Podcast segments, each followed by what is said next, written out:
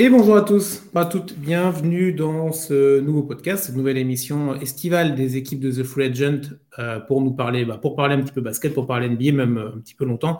Euh, nouvel épisode donc de ce top 75 all-time. je vous fais un rappel de ce que c'est pour les nouveaux arrivants. Dans quelques instants, juste avant, j'accueille mon, mon, confrère pour cet été, c'est Sam. Salut, salut Chris. Ça va? Pas Je suis pas au maximum de ma forme, mais, mais ça va aller, toi? On va essayer de, de faire en sorte que tu nous donnes tes dernières forces pour cette, pour cette, émission et après on te laissera tranquille pendant une semaine.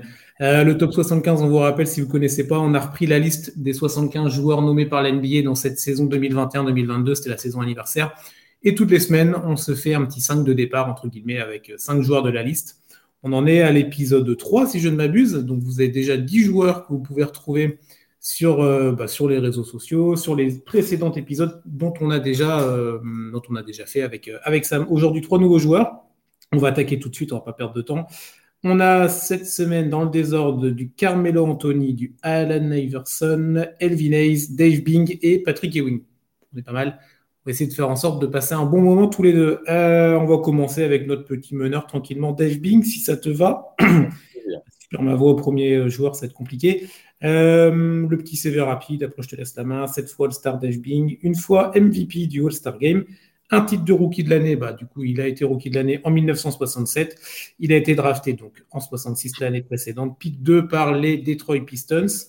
Euh, un, des, meilleurs arrières de, cette, de la décennie, 60-70 pour, euh, pour Bing. je te laisse la main dessus, Sam. Qu'est-ce que tu as à nous dire un petit peu sur, sur lui? Bah, Écoute, encore une fois, là, j'étais pas vraiment inspiré par, le joueur parce que c'est pas euh, le mec que j'ai vu le plus euh, évoluer. Ouais, ouais, c'est pas le mec que j'ai vu le plus évoluer. Euh, par contre, il y a un truc qui me qui m'a marqué dans la vie de Dave Bing plus que dans sa carrière, vie qui n'est pas encore finie, si je ne m'abuse c'est euh, le fait qu'il a été donc longtemps joueur à Détroit, hein, tu l'as dit, de, 1966 à 1975. Euh, il, a, il, a fait, il a été dans son prime là-bas, euh, un des premiers joueurs gestionnaires et un joueur très intelligent de ce qui, de ce qui en de ce qui revenait en fait de, de lui dans, dans, les journaux, etc. Un joueur avec des, des fondamentaux assez exceptionnels et pas un joueur flashy, mais très très efficace, euh, ce qui lui permettra notamment euh, dès sa deuxième saison en NBA euh, de, de, mettre 27 points de moyenne, ce qui est quand même assez rare.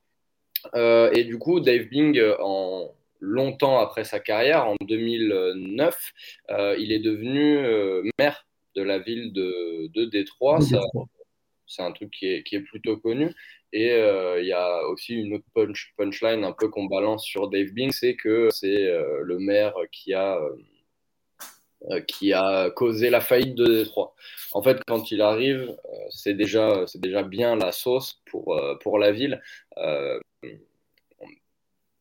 pour expliquer un peu ce qui s'est passé, du coup, euh, c'est un truc tout bête hein, d'économie, mais euh, les usines donc, de l'industrie automobile, hein, qui sont le fleuron de la, ville, enfin qui l'étaient en tout cas, euh, sont délocalisées dans le sud parce que la main-d'œuvre commence à être bien trop chère dans, dans la ville, dans Motor City.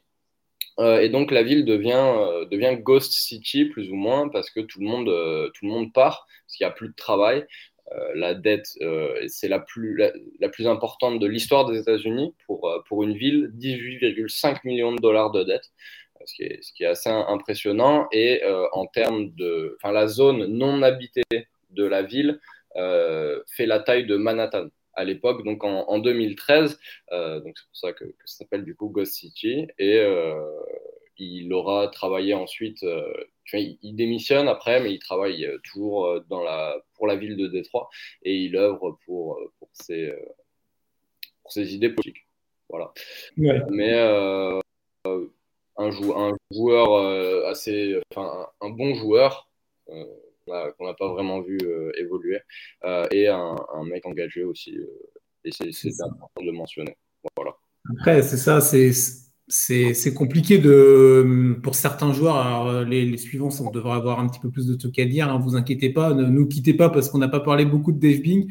Euh, mais c'est vrai que voilà, les, bah, à décennie 60-70, c'est compliqué déjà pour retrouver des images, comme tu l'as dit, bah, on se base sur des articles, sur des, des, rapports de, de, de, journaux de l'époque, des statistiques, évidemment, la NBA nous en donne beaucoup, mais les stades ne donnent pas tout, et c'est vrai qu'en termes de visuel, et de, de highlight ou ce genre de trucs, c'est un petit peu compliqué.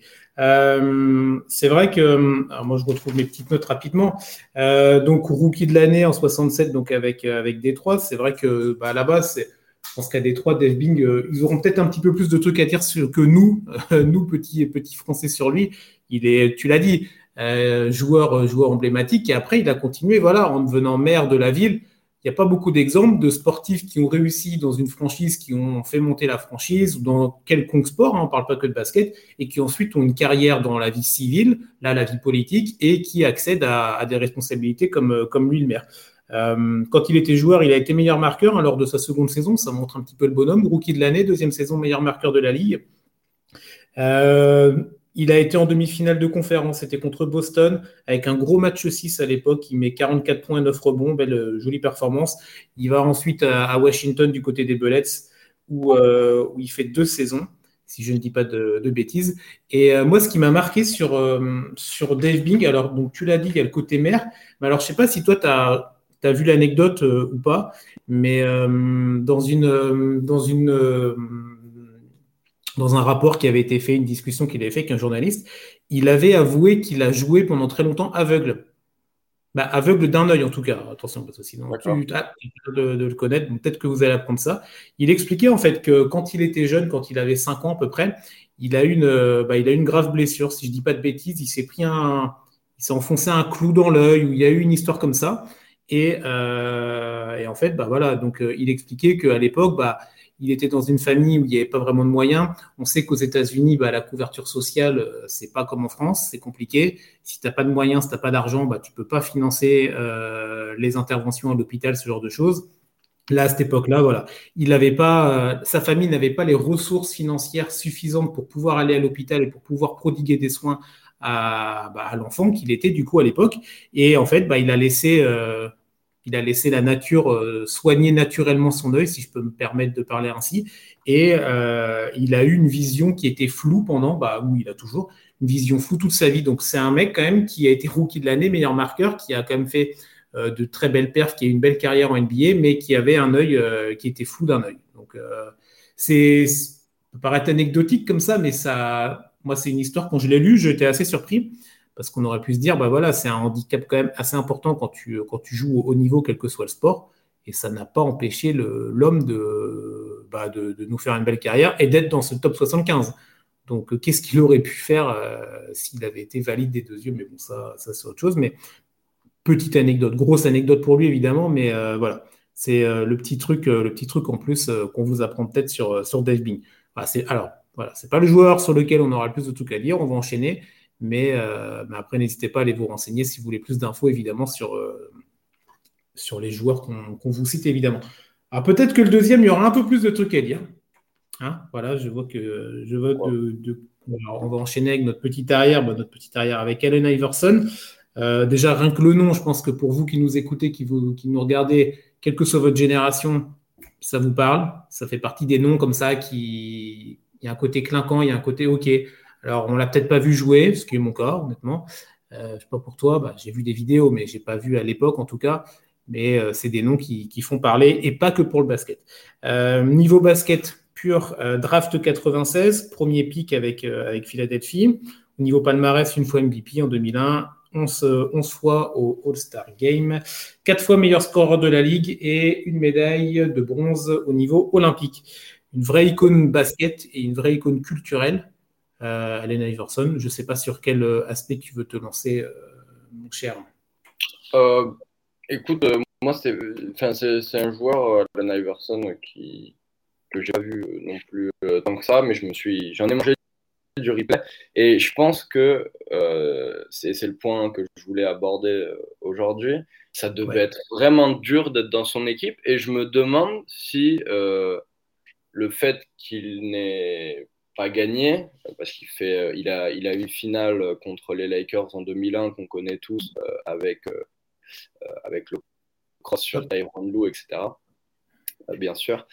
mais je me demande si le fait qu'il n'ait pas gagné soit vraiment dû à ça ou alors au, management catastrophique mhm. des, Sixers tout au long de sa carrière. Il reste avec les Sixers donc à peu près 10 ans pareil, donc de, de, 96 à, à 2006. Et euh, Iverson, c'est un score exceptionnel, bien évidemment.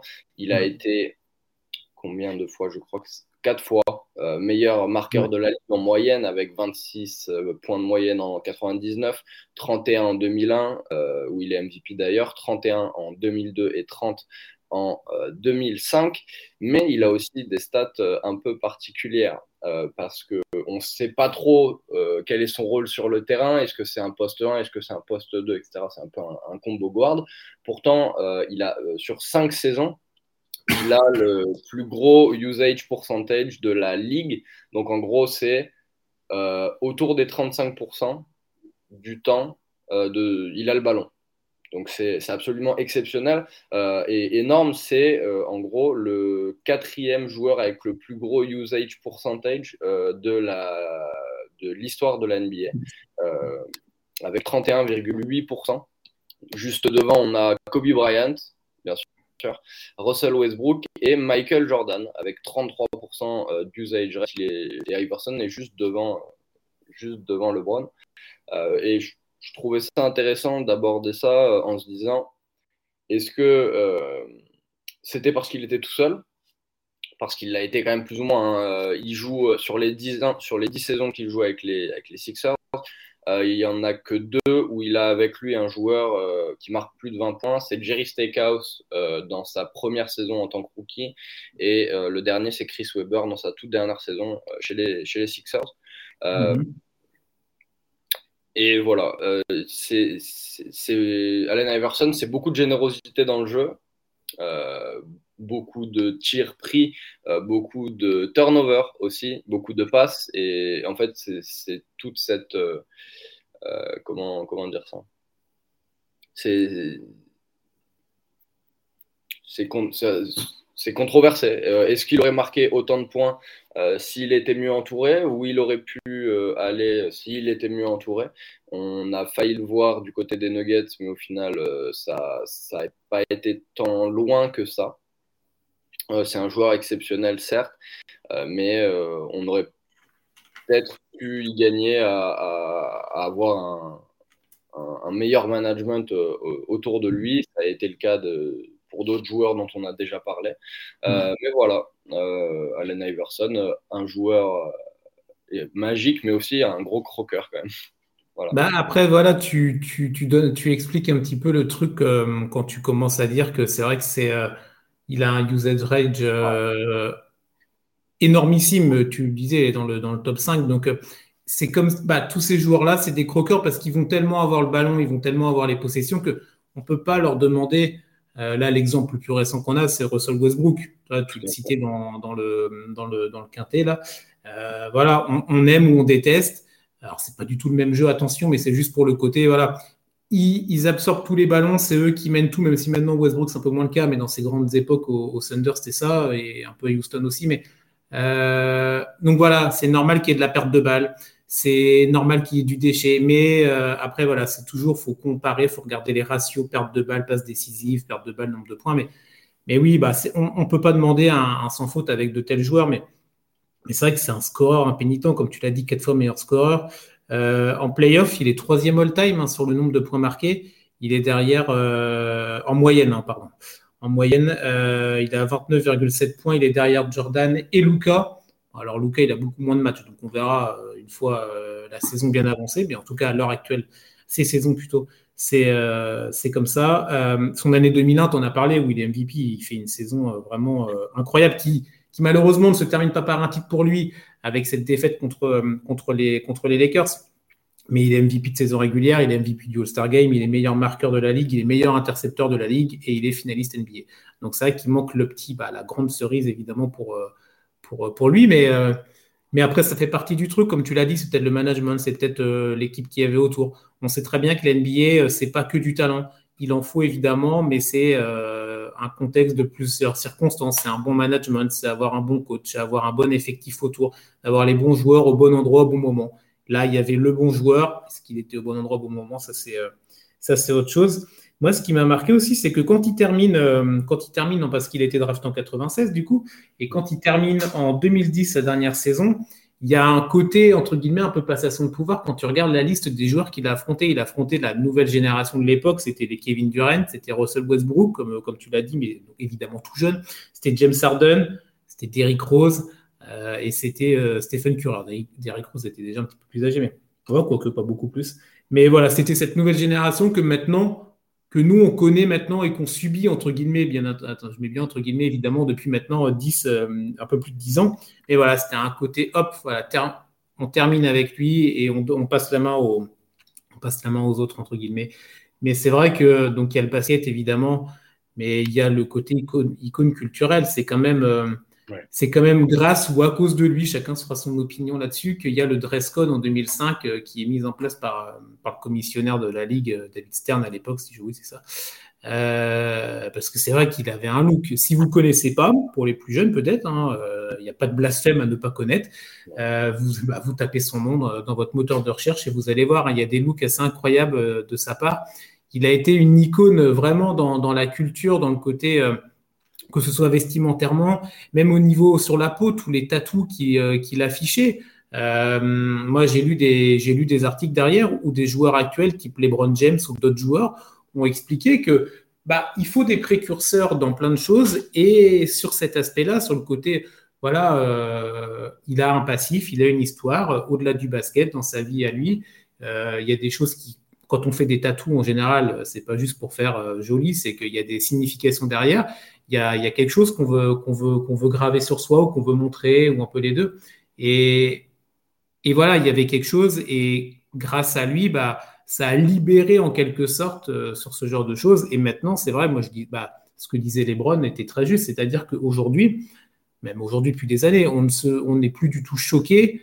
Euh, tous les joueurs NBA ou beaucoup de joueurs NBA ont, euh, ont des tatouages partout sur le corps ils sont euh, complètement euh, grimés au niveau de la peau. On aime, on n'aime pas, c'est euh, ça, c'est chacun fera son truc. Mais, mais à l'époque, c'était c'était autre chose. Il faut toujours recontextualiser, penser que c'était une époque différente. Et il est arrivé avec son look, il est arrivé avec son style, il est arrivé avec avec avec ses travers aussi. voilà, c'est pas un joueur, c'est pas un joueur soft. Hein, Allen c'est pas un gars qui va rester sur la ligne droite pendant toute sa vie.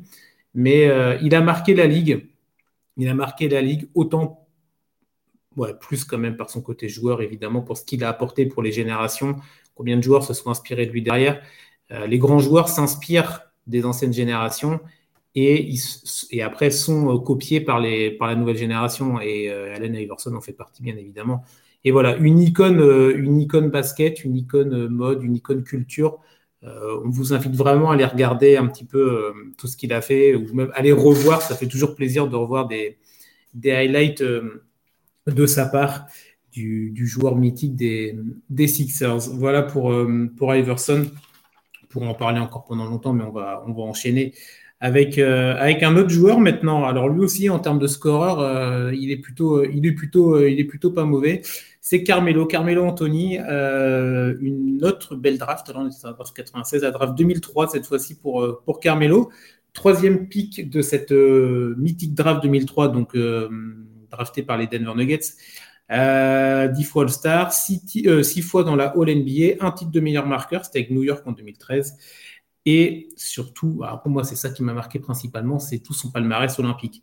Trois médailles d'or, 2008, 2012, 2016, une médaille de bronze. C'est le seul joueur, mais j'en parlerai tout à l'heure, c'est le seul joueur à avoir quatre, euh, quatre, médailles olympiques. En tout cas, le premier à avoir quatre médailles olympiques. Bon, il est premier dans plein de catégories avec Team USA.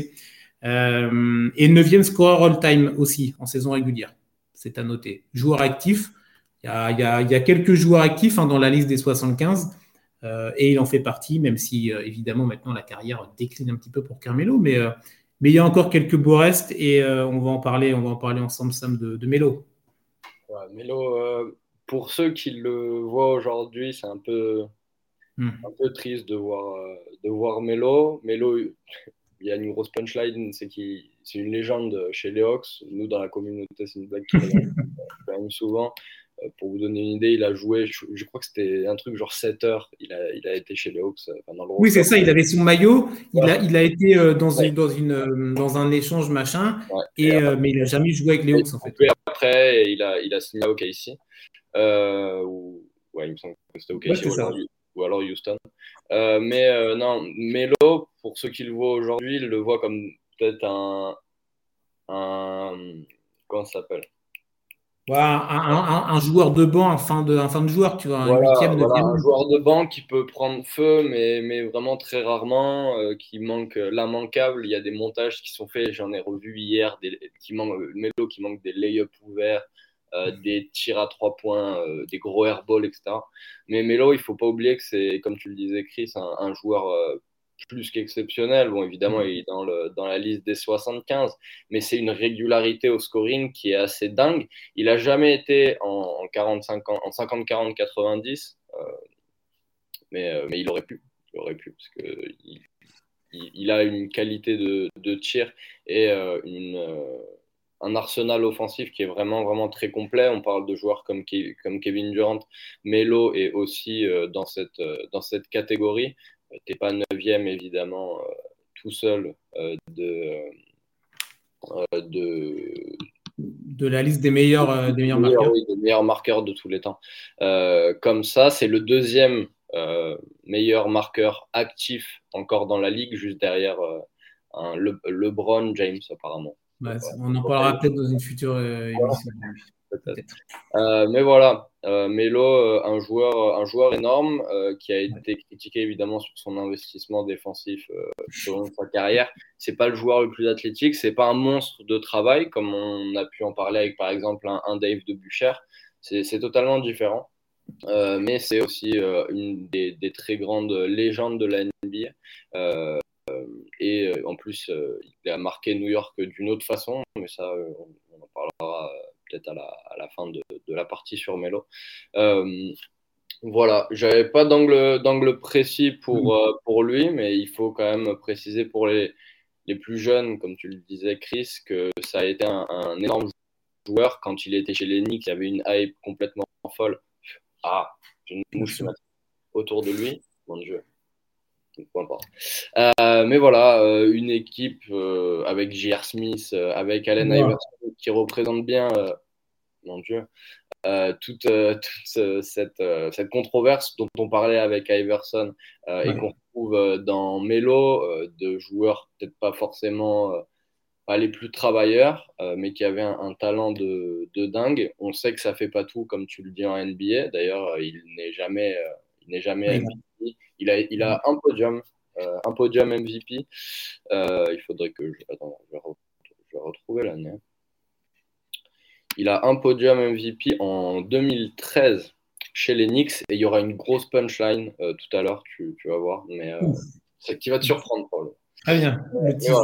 Euh, Melo, euh, grand joueur. Et on vous invite évidemment, comme d'habitude, mais là peut-être un peu plus, à aller regarder les, les highlights en termes de fluidité de jeu et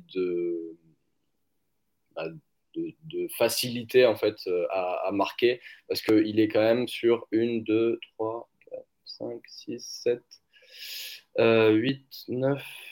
Où, va s'arrêter le décompte? 13 saisons consécutives à plus de 20 points. Voilà. Moi, j'ai ouais, 2003-2017. C'est ça. Ouais, c'est euh, 14. Ah non, c'est un truc. Voilà. Mais ouais, ouais, c'est.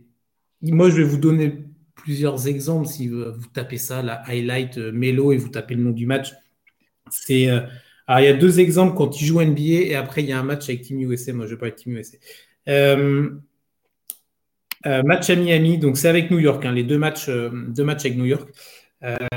il plante 50 points, donc c'est en 2013, donc il est à Miami avec le maillot des Knicks.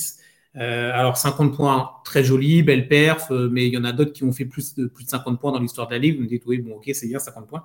Mais la particularité, si je peux me permettre de parler ainsi sur, ce, sur cette perf de 50 points, c'est qu'il ne rentre pas une seule fois dans la raquette, en fait. Il prend tous ses shoots à 2 points ou à 3 points. Il finit à 18 sur 26. C'est tout bonnement affolant. Il ne va, pas y avoir le petit lay-up, il ne va pas y avoir ce genre de truc. Il était dans une, dans une zone assez incroyable. Et euh, l'autre grosse perf NBA peut-être, mais celle-là plus connue, c'est les 62 points au Madison Square Garden.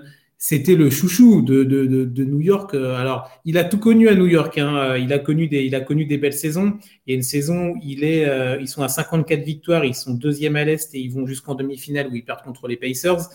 Mais après, euh, il y a eu des saisons où c'était beaucoup plus catastrophique. La fin de, la fin de Melo à New York, c'était des, fins de saison où New York terminait entre la 9e et la 15e place. C'était davantage dramatique. Mais en 2014, en tout cas, 62 euh, points à New York, c'était contre les Bobcats de Charlotte. 62 points, 13 rebonds, 0 passes, 0 perte de balle. Tout à l'heure, on parlait des joueurs qui croquaient, qui perdaient des ballons. Alors là, lui, il a fait la double performance. Il a fait aucune passe, mais il a fait aucune perte de balle. Là, le ratio, c'est 0 pour 0. Mais, euh, mais voilà, je crois que c'est le meilleur, euh, le meilleur total au, au, Garden, 62 points à vérifier. Je crois que c'est ça, ou en tout cas d'un joueur d'Enix. Je crois que je crois c'est un des deux. Je crois que c'est le joueur d'Enix, je suis quasi certain. Et je, crois que c'est peut-être même le meilleur marqueur de. Peut-être que Sam va vérifier pendant ce temps-là. Mais regardez, il y a peut-être non, j'allais dire Bernard King, mais c'est ça, ouais, c'est Carmelo. C'est Melo. Tiens, moi, du coup, par rapport à ça, on parlait du côté scoreur, machin. Et en, fouillant un peu, alors, c'est peut-être pas le seul, mais quand j'ai vu la stat, ça m'a un peu fait halluciner. Pour montrer la, la régularité, la longévité de ce mec-là, tu disais, il a toujours été avant point de moyenne pendant 13-14 saisons. Il est si on prend les 29 autres équipes NBA, parce qu'il les a toutes affrontées, parce que même après, quand il a été transféré, bah, il a joué contre New York, il a joué contre Denver, tout ça, il est à 20 points ou plus en moyenne contre toutes les équipes NBA, sauf une. Laquelle? Bah, c'est Logiquement, c'est une équipe, c'est une équipe contre qui il a. Non, c'est pas une équipe dans laquelle il a été, mais c'est une équipe. Vois, il a joué une époque où c'était une équipe qui était vraiment chiante à jouer. Euh, les Spurs, exactement.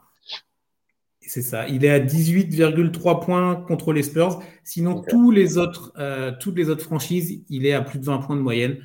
C'est entre, il y a entre 20 et 50 matchs de jouer euh, selon les, franchises, évidemment. Mais il y en a peut-être d'autres dans l'histoire où il y a cette stat-là. Mais moi, quand je l'ai vu, je me dis, tiens, celle-là, je vais la noter, je vais en parler. Elle est, elle est assez incroyable. Donc, un scoreur incroyable.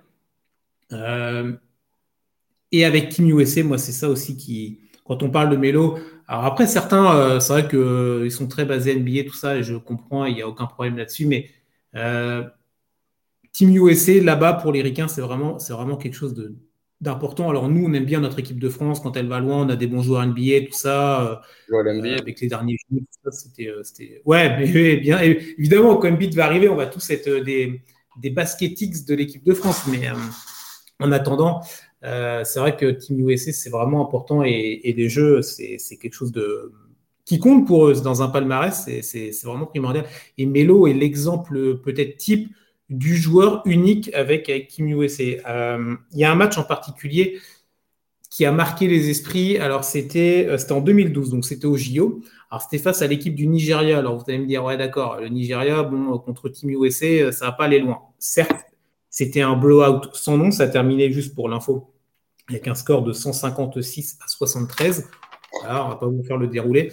Mais alors, juste je vous donne la liste des noms des joueurs qui étaient, pas tous, mais de certains qui étaient dans cette Team USA en 2012. Donc on avait Carmelo Anthony évidemment, il y avait Kevin Durant, il y avait LeBron James, et Kobe Bryant, et James Harden, et Chris Paul, Anthony Davis, et Kevin Love, et j'en passe. Donc nous, on est en train de se dire, ah, ça serait bien, c'est bien quand on a deux ou trois joueurs NBA dans, dans la liste. Et là, c'est une équipe, mais unique. On parle de la Dream Team de 92. On en parlera peut-être, euh, on en parlera tout à l'heure avec un autre joueur. Mais, euh, mais cette équipe-là, euh, elle est pas mal. Et Melo, du coup, dans ce match-là, il signe la meilleure perf avec, avec Team USA. Il claque 37 points à 13 sur 16 au tir. Alors, 37 points, ok, mais en 14 minutes.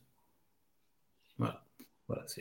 Après, voilà, vous prenez la stat, vous en faites ce que vous voulez, mais ok, c'est Nigeria, ok, machin, tout ce que vous voulez, ok, mais quand tu as KD, LeBron, Kobe, James Harden dans ton équipe et que tu arrives en 14 minutes à en planter quasiment 40, c'est quand même, tu as un peu de basket dans les mains.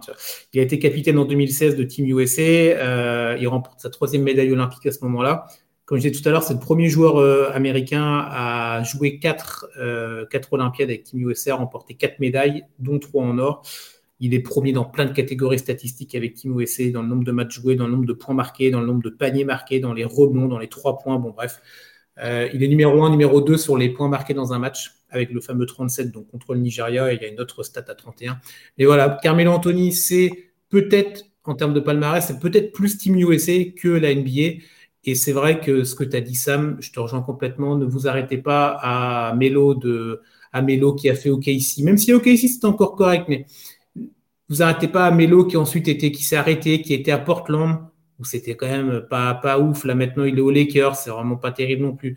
Allez, allez, euh, allez voir euh, l'époque de Denver, l'époque de New York. Melo et les Knicks, c'était quelque chose. Le maillot, euh, maillot de Carmelo avec New York, c'est qu'on aime ou qu'on n'aime pas New York, mais c'est quelque chose, ça fait partie du, ça partie de la NBA, de l'histoire, et voilà.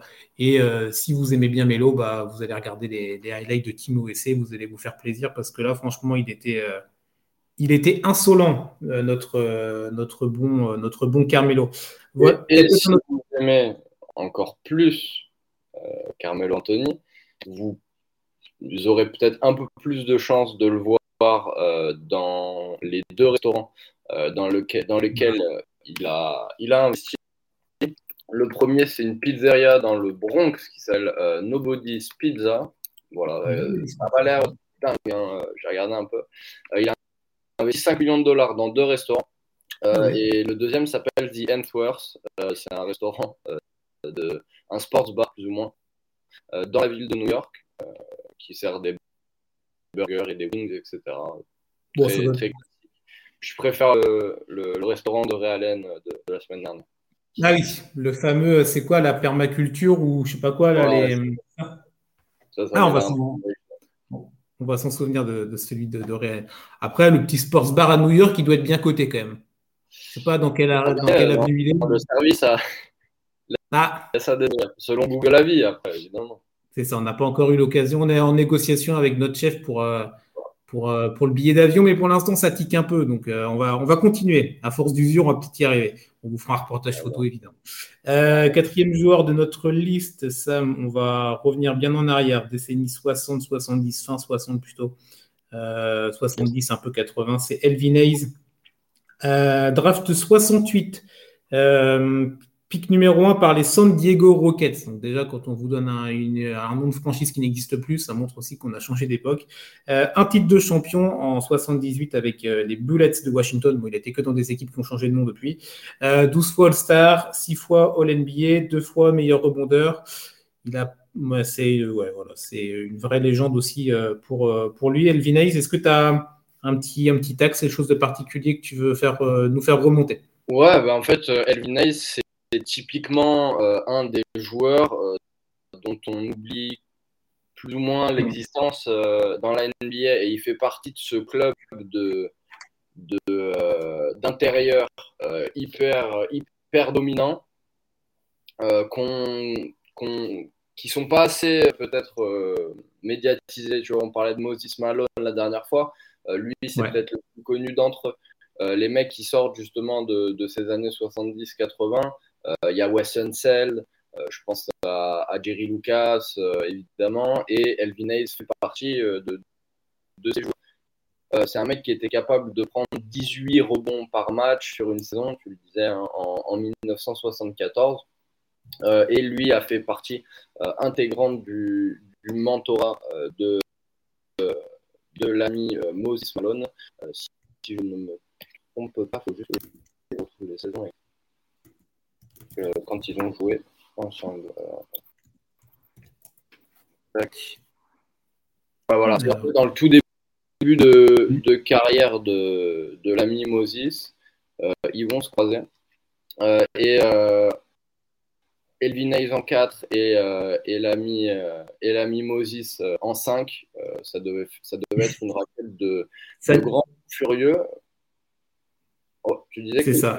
Ah, ouais. Ouais, non, non, non, non, non, non, mais euh, euh, tu parlais, tu as, parlé de Weston Seld, euh, qui était, ils ont joué ensemble. Alors, ils ont une carrière un peu croisée les deux, c'est, c'est, c'est intéressant.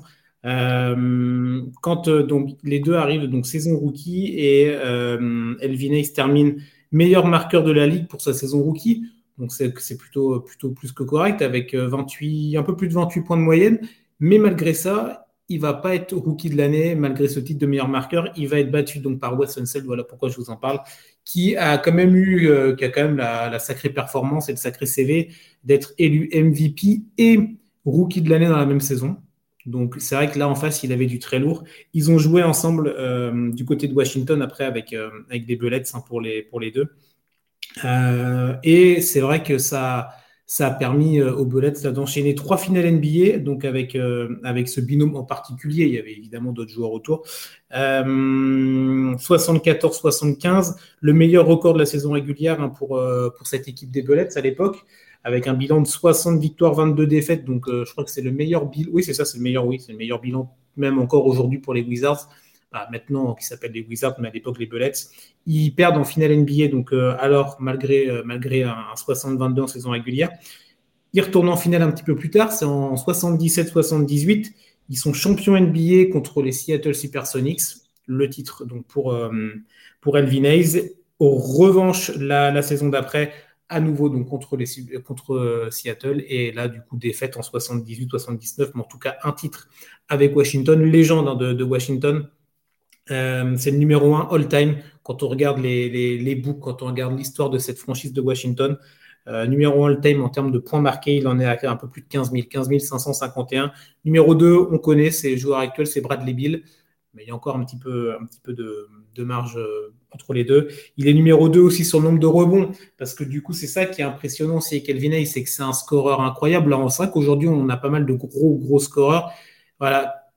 Le joueur dans la même franchise, il est numéro 1 all-time en termes de points marqués, numéro 2 en termes de rebonds pris. Ça montre la polyvalence et l'importance qu'avait Elvin Hayes euh, dans les époques où il a joué, euh, avec les Bullets. Et, et ce qui est impressionnant aussi, c'est que c'est un joueur qui, en 16 euh, saisons NBA, donc il n'a pas, joué, euh, il pas joué 3 ans, pendant 16 saisons, il n'a raté que 9 matchs. Ça montre la, le sérieux du joueur. Après, il y a aussi, voilà, il avait des bons gènes évidemment physiques, mais euh, c'est ça, le côté, la, la, bonne santé physique. il prenait, il y avait un côté, voilà, on prend soin de soi, on fait attention, on pense basket, on vit basket. Et ça compte aussi, cette longévité, ça compte aussi d'être toujours là, même pour un coach, même pour une équipe, de savoir que ton joueur vedette ou un de tes joueurs vedettes sera toujours présent, ou oui, c'est ça, quasiment toujours présent en tout cas. Il y a quelques joueurs comme ça, encore aujourd'hui, qui, sont, là, qui sont tout le temps là, ils sont jamais absents, ils sont jamais blessés. Et euh, c'est un vrai signe de longévité qui est, euh, aussi à signaler et qui est, euh, qui est important, qui est important, et encore plus dans une époque des années 70 où voilà, en termes d'avancée médicale, en termes de, de moyens pour euh, la récupération des joueurs, pour ce genre de choses, on va pas vous faire un dessin, mais c'était quand même un petit peu plus compliqué qu'aujourd'hui. Même pour les voyages, ils n'étaient pas en jet privé, euh, première classe business, et comme, euh, comme peuvent être les joueurs d'aujourd'hui. Donc il y avait tout ça. Et c'est des choses qu'il faut prendre en compte quand on est un athlète, quand on est un joueur. Et, pour, pour Elvin Hayes, pardon, j'allais dire Wesson pas, mais pour, pour Ace, pour Elvin Hayes, c'est quelque chose, c'est quelque chose de, notable et qu'il faut, qu'il faut prendre en compte évidemment. On va, on va enchaîner.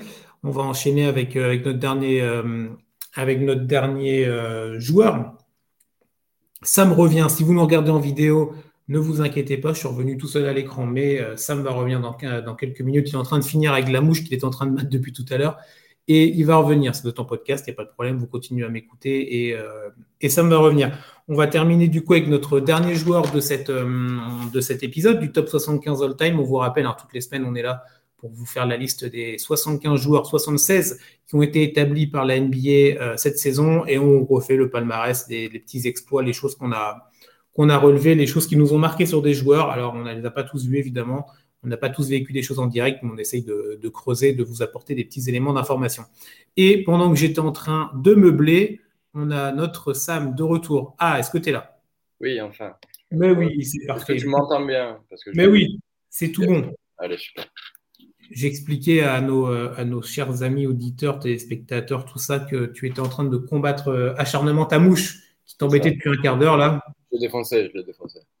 Magnifique. Magnifique. On n'en doutait pas. Est-ce que tu avais un truc à rajouter sur Elvin Hayes ou on peut passer à notre dernier, euh, notre dernier joueur de la semaine? Écoute, euh, non, on peut y aller. on peut y aller. Eh ben, on peut y aller. On va terminer avec. Euh, bah, on a été tout à l'heure, on, a été déjà à New York avec avec Melo. Et là, on va rester à New York. Voilà, euh, on est chez les Knicks aujourd'hui avec notre dernier jour de la semaine. C'est Patrick Ewing, draft 1985 pour Ewing, pick numéro 1 par les Knicks. 11 fois All-Star, 7 titres, 7 fois dans la dans une All NBA team, pardon trois fois dans la All NBA Defensive Team, deux médailles d'or en 84 et avec la Dream Team de 92 Team USA. Et Patrick Ewing, euh, draft de 85 importante parce qu'on en a déjà parlé. C'est cette donc, première draft NBA avec ce fameux, cette fameuse loterie pick et une draft qui a fait beaucoup parler à l'époque parce que voilà, ah bah c'est évidemment le premier pick, le joueur important, il arrive où? Il arrive à New York dans le plus grand marché ou un des gros marchés. Et ça arrangeait bien la NBA, même David Stern l'avait dit que c'était une très bonne loterie pour la NBA on va pas refaire le débat de la loterie maintenant, mais ça fait partie du CV de, Patrick Ewing, même si lui, il n'a rien demandé. Et, mais en tout cas, le fait qu'il soit arrivé à New York, ça a fait aussi bien, ça a fait euh, tout aussi bien euh, à New York que pour le joueur. Je n'ai pas été très clair dans ma phrase, mais vous avez compris. Euh, et un petit titre de rookie de l'année en 86, évidemment, pour Patrick Ewing. Bah, je te laisse la main. J'ai assez parlé là. Ouais, euh, pas de souci. Euh, bah, écoute, non, moi ce qui me marque un peu dans la, carrière de Patrick Ewing, c'est qu'il a vraiment pas eu de chance. Euh, c'est un joueur, comme tu le disais, exceptionnel. C'est un des seuls joueurs de l'histoire. Ils sont 24 à avoir marqué plus de 20 points tout, en, tout en étant à plus de 50% au tiers. C'est assez rare, c'est surtout des intérieurs qui l'ont fait, mais des joueurs qui mériteraient d'être dans le top 75, comme Alex English par, par exemple, font aussi partie euh, de, de cette liste. Et quand on regarde la carrière de Patrick Ewing, et eh ben on se dit que c'est un peu dommage, parce que certes, il a un titre de rookie de l'année, mais il n'a pas de MIP, pas de D-Boy, même si c'était un défenseur exceptionnel. Euh, pas euh, du coup de, de, de, MVP, mais il n'a même jamais été sur le podium de, du trophée MVP. Son meilleur classement, c'est quatrième il l'a été d'ailleurs, d'ailleurs trois fois et ça montre euh, bah, à quel point c'est un peu le loser ultime, malheureusement, Patrick Ewing. Malheureusement aussi pour les, pour les Knicks. Mhm. Euh, donc il est, euh, il, est, il est trois fois quatrième du classement de MVP, toujours derrière Jordan en carrière, toujours. Bon, ça c'est. Beaucoup de Il y en a beaucoup. Il y en a beaucoup qui sont derrière Jordan. Également. Et la punchline, c'est la suivante. Euh, Carmelo Anthony a été plus de fois sur le podium du MVP que Patrick Ewing avec le maillot des Knicks de New York. Voilà, vous en faites ce que vous voulez. Exactement, mais dur. Franchement, un peu dur. Euh, voilà, euh, écoute, il a une rivalité plus ou moins avec Jordan qu'il essaye de combattre tout au long de sa carrière. Quand Jordan s'en va, il, est, il va jusqu'en finale, évidemment. Il arrive enfin à retrouver les finales. Euh, mais malheureusement, il y a un autre joueur euh, qui, lui barre la route, c'est Hakim Olajuwon, euh, qui, lors des finales 1994, a bloqué au match 6 le, un tir de John Starks qui aurait pu donner un nouveau titre aux Knicks et le premier titre de la carrière de Patrick Ewing. mais Hakim Olajuwon refuse, il bloque ce tir, ils vont au match 7, les Rockets euh, s'impose. Euh, ça résume un peu la carrière de, de l'ami euh, chez, chez, les, chez les Knicks et dans sa carrière globale en fait. un joueur qui a, qui a été également, également très bon évidemment, sinon il n'aurait pas été dans les top 75. Et lose ultime. oh, euh, lose ultime, il se fera même trader par New York un peu salement. Euh, ah ouais, ça. Ah, allez revoir le trade. Euh, il va à Seattle là. C'est honteux pour un, un, joueur du calibre de, des Wings et de tout ce qu'il a apporté à New York, même si tu le dis, il n'y a pas de titre. Mais le, le, ouais, le transfert à Seattle, c'est un scandale. Le trade, en plus, le trade est dégueulasse. Il y a quatre équipes. Il y a les Lakers, les Sonics. Je vois qu'il est Suns là. Euh, non, c'est un, un, truc de fou. Il y a des joueurs, il y a Vernon Maxwell, euh, il y a Glenn Rice, il y a, il y a 400 joueurs plus ou moins. Et au final, les Knicks n'en sortiront pas forcément euh, vainqueurs plus que ça. Et dernière chose que je voulais rajouter sur, sur l'ami Patrick Ewing, les, il, il, se retire donc, enfin, il part des Knicks en 2000 et les Knicks choisissent un Français à la base, évidemment.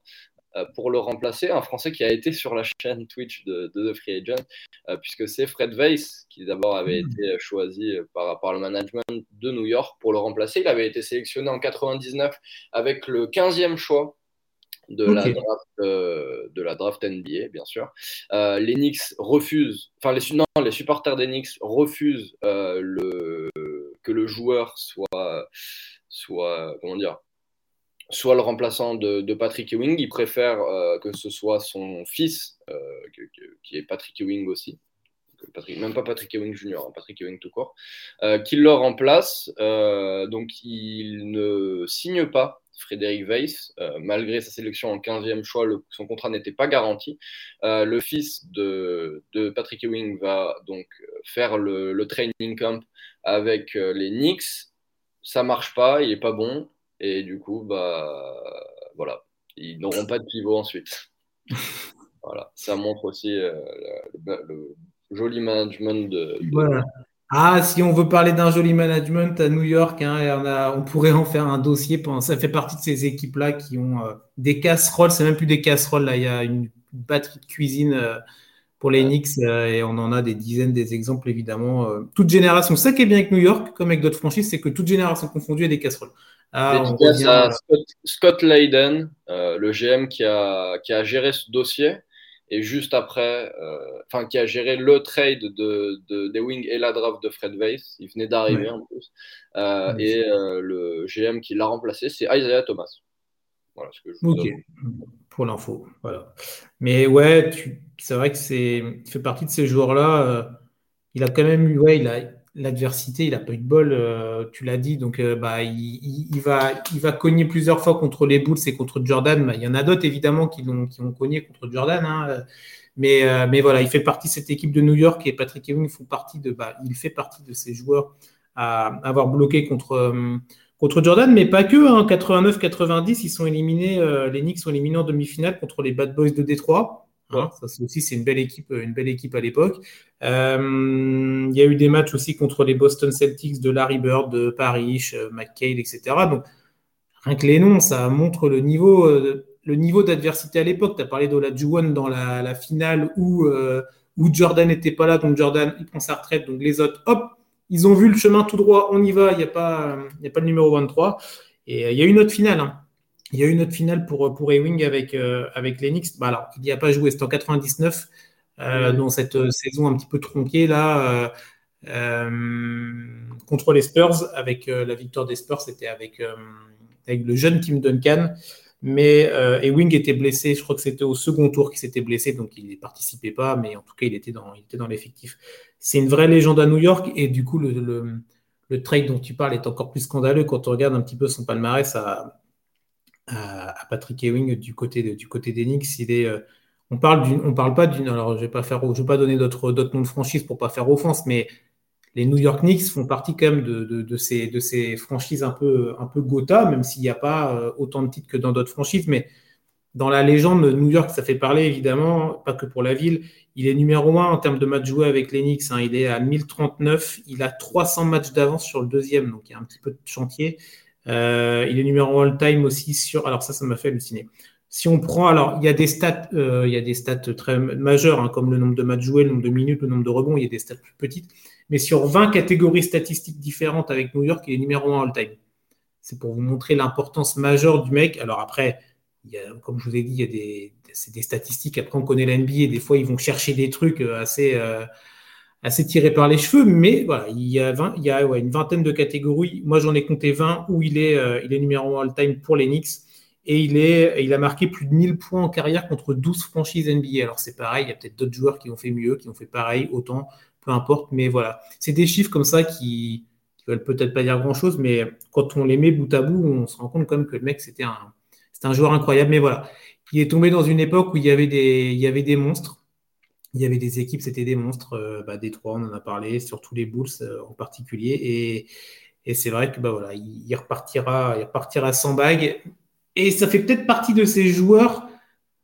J'ai pas d'attache particulière pour New York ni pour ce joueur-là, mais on se dit que bah y a des joueurs qui auraient peut-être mérité d'avoir une petite bague quand même pour, euh, pour ce qu'ils ont donné à la franchise, pour, et même pour leur talent et pour tout ça. Mais après, bah voilà, il est tombé dans une époque où en face, c'était des monstres. Et bah, tant pis. Il faut toujours des vaincus. Pour des vainqueurs, il faut des vaincus. Et, et Wing et Lennox ont été de, de beaux vaincus, on va dire. Voilà pour, pour Patrick, il y a une petite, dernière chose. Non, tu as un petit resto, un petit bar, un petit truc sur lui Écoute, je pensais, mais, mais non, euh, rien du côté de Patrick Ewing. Si, oh, bah non, attends, si, mais j'étais un peu déçu parce que ça a fermé, donc, euh, donc je l'ai oublié. Ah. Il avait ouvert une euh, brasserie qui s'appelait la, brasserie Patrick Ewing et qui était sur le thème du basket et ça a fermé malheureusement, mais ça devait être un truc de fou. J'ai pas trouvé beaucoup, beaucoup de photos euh, et de menus, etc. Donc ça n'a pas dû vraiment durer. Euh, mais voilà, il avait ouvert une brasserie à New York qui, a, qui, était sur le thème du basket. Donc il y avait des maillots, des, des, enfin, des, des, chaussures. Ça devait être un sacré, ouais, ça devait être un sacré truc. Bah, il, y a, toute une histoire. Après, on va pas la faire maintenant, mais en creusant un petit peu les infos, où Patrick Ewing avait sa marque de chaussures. Alors, il y a d'autres joueurs, on en avait parlé, je crois, dans le premier épisode où il y avait une marque de chaussures aussi. Mais il a été le premier à vraiment être dans la collaboration, même dans la, dans la construction, c'est pas lui qui fabriquait les chaussures, mais il avait, toute il avait fait toute une marque, toute une, une chaîne de production avec des chaussures à son nom. Des, euh, donc vous pouvez aller creuser ça, vous tapez Patrick Ewing sneakers et vous trouverez plein d'infos là-dessus. Et c'est voilà, c'est pour montrer aussi l'impact. Euh, on parlait de l'impact culturel tout à l'heure pour d'autres joueurs. Il y a une personne en particulier, on n'est pas sur les mêmes niveaux, mais voilà, pour les joueurs, c'est pas que les, c'est pas que les pertes sur le terrain, et c'est aussi ça qui est intéressant à, à relever. Mais en tout cas, il y a un ratio de joueurs qui ouvrent des brasseries, des bars, des machins. C'est euh, une, deuxième vie quand même. Hein. Pour eux, c'est incroyable. Mais, euh, mais voilà, voilà, on a fait nos petits 5 euh, nos petits cinq de la semaine, Sam. Voilà, c'est pas mal. Bah écoute, ouais, parfait. Parfait. C'était encore une, très belle cuvée qu'on a, eu, qu'on a eu là. On verra ce qu'on propose la semaine prochaine. C'est ça. On a été gentil avec vous, on a fait moins d'une heure aujourd'hui. Comme ça, vous avez le temps de pouvoir vaquer à d'autres occupations. Donc voilà. Hein, vous pouvez nous remercier en commentaire, n'hésitez pas, ça fera plaisir. La semaine prochaine, on fera une heure et demie pour compenser. Non, voilà. Sur, euh, sur ce, on vous souhaite bah, une bonne journée. Déjà, juste avant, quand même, oui. On reviendra donc la semaine prochaine avec cinq nouveaux joueurs. Évidemment, on va, on va travailler ça tout de suite d'arrache-pied. On va laisser Sam dormir parce qu'il a l'air fatigué, mais à partir de demain, évidemment, on va bûcher dur. Euh, vous retrouvez l'autre série podcast, évidemment, le grenier un TFA avec, euh, avec l'ami Maxime et avec, bah, pour l'instant avec Maxime et la semaine prochaine avec un autre intervenant. Où on revient sur des histoires de l'NBA. On a fait le dernier match de Kobe. On a fait The Decision lundi. Bah, The Decision avec LeBron James, évidemment son choix de quitter Cleveland pour Miami. On en reparle longuement et qu'est-ce qu'on en a pensé évidemment? Est-ce que ça a eu un impact positif, négatif pour lui, pour sa legacy, tout ça? Donc vous pouvez retrouver le podcast euh, bah, sur les réseaux sociaux et sur les, plateformes, évidemment. Donc, allez euh, écouter ça. Il y a un article aussi sur le site si vous voulez davantage d'infos. On vous souhaite bah, une bonne journée, un bon week-end. Profitez bien. N'hésitez pas à nous faire des retours. Hein, euh, on est toujours preneurs, évidemment. Et en tout cas, on se retrouve la semaine prochaine. Ciao Sam et salut à tous. Salut tout le monde.